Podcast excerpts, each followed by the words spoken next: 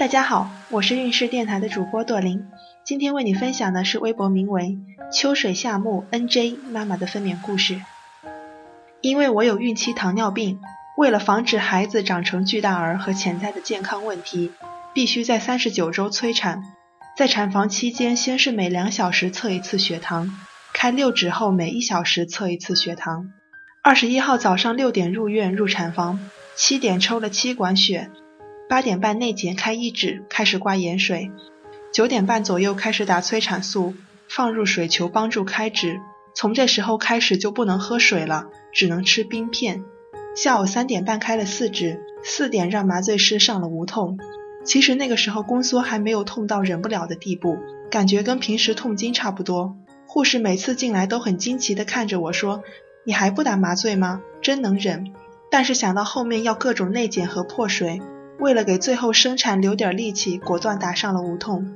医生手法很好很快，脊椎几乎完全没有痛感，打完凉凉的，过了一阵就舒服了，开始不能吃东西了。随后护士给插上了导尿管，然后五点医生来破水。如果没有麻醉，应该还是挺疼的。晚上十点开了六指，在一小时后十指全开。医生说我的宫颈很软很有弹性。于是七八个医生护士就位，开始第一次用力。结果医生说宫颈还有一小块卡着，孩子出不来。然后大家都撤了。过了几个小时之后，医生发现孩子是头位，但他的位置朝向不太好，又开始让我换各种姿势调整，甚至最后推来了 B 超查看他的具体朝向。期间根本没有机会睡觉，颈椎腰椎很难受。就这样到了二十二号凌晨两点半。太久没吃没喝没睡的我已经精疲力尽，终于再次开始用力。因为这次是夜里，产房只有一个医生一个护士，护士和老公一边抱一条腿，在宫缩的时候帮我推，推了很久。医生说，如果三个小时出不来，就得用产钳或者吸盘。还好后面半个小时推得很到位。最后一次用力前，医生才叫来了所有医生护士和儿科医生，一切准备就绪。